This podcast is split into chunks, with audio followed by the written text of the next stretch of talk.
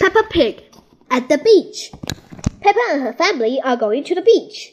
Peppa and George love going to the beach. What a lot of stuff! We must be careful not to forget anything when we go. Sunshade, beach bag, towel, buckets, and splays, and the spotted ball. Good. Now, before you start playing, you need more sun cream on. The sun is very hot, so Peppa and George have to have sun cream on.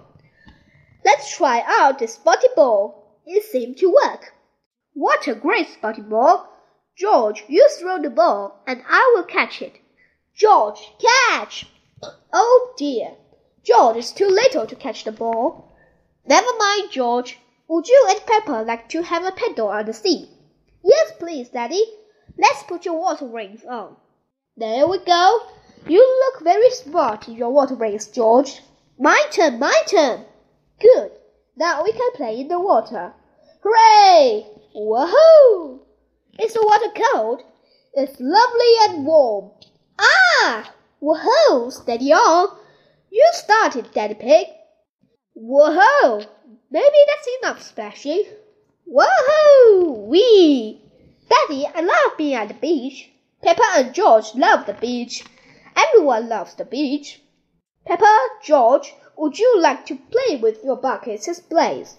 Yes, please, Mummy. Daddy, Daddy, can we bury you in the sand? Oh, well. Please, Daddy.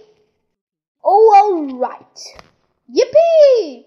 Peppa and George are burying Daddy Pig in the sand. Steady on. There. Now you can't escape. My hand is getting a bit hot. Can I have my straw hat? Well, if you say please. Please, can I have my straw hat? Yes, you may, Daddy. That's nice. Maybe I'll just take a little nap. George, let's make sand castles. Peppa and George are making sand castles. First, we put sand in the buckets like this. We turn the buckets upside down and tap them. And lift the buckets up. Hey, presto! A sand castle. Presto!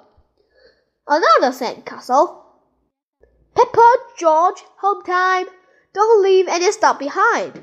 Let's check what have we forgot anything. Towels, beach bag, sunshade, and the spotty ball. Everything is ready. I'm sure we've forgotten something. Of course, we've forgotten the hat. Daddy, we forgot Daddy. Oh, yes, we forgot Daddy Pig. Uh, what? Daddy, we almost left you behind, but George remembered you. Well, I'm glad George remembered me. The end.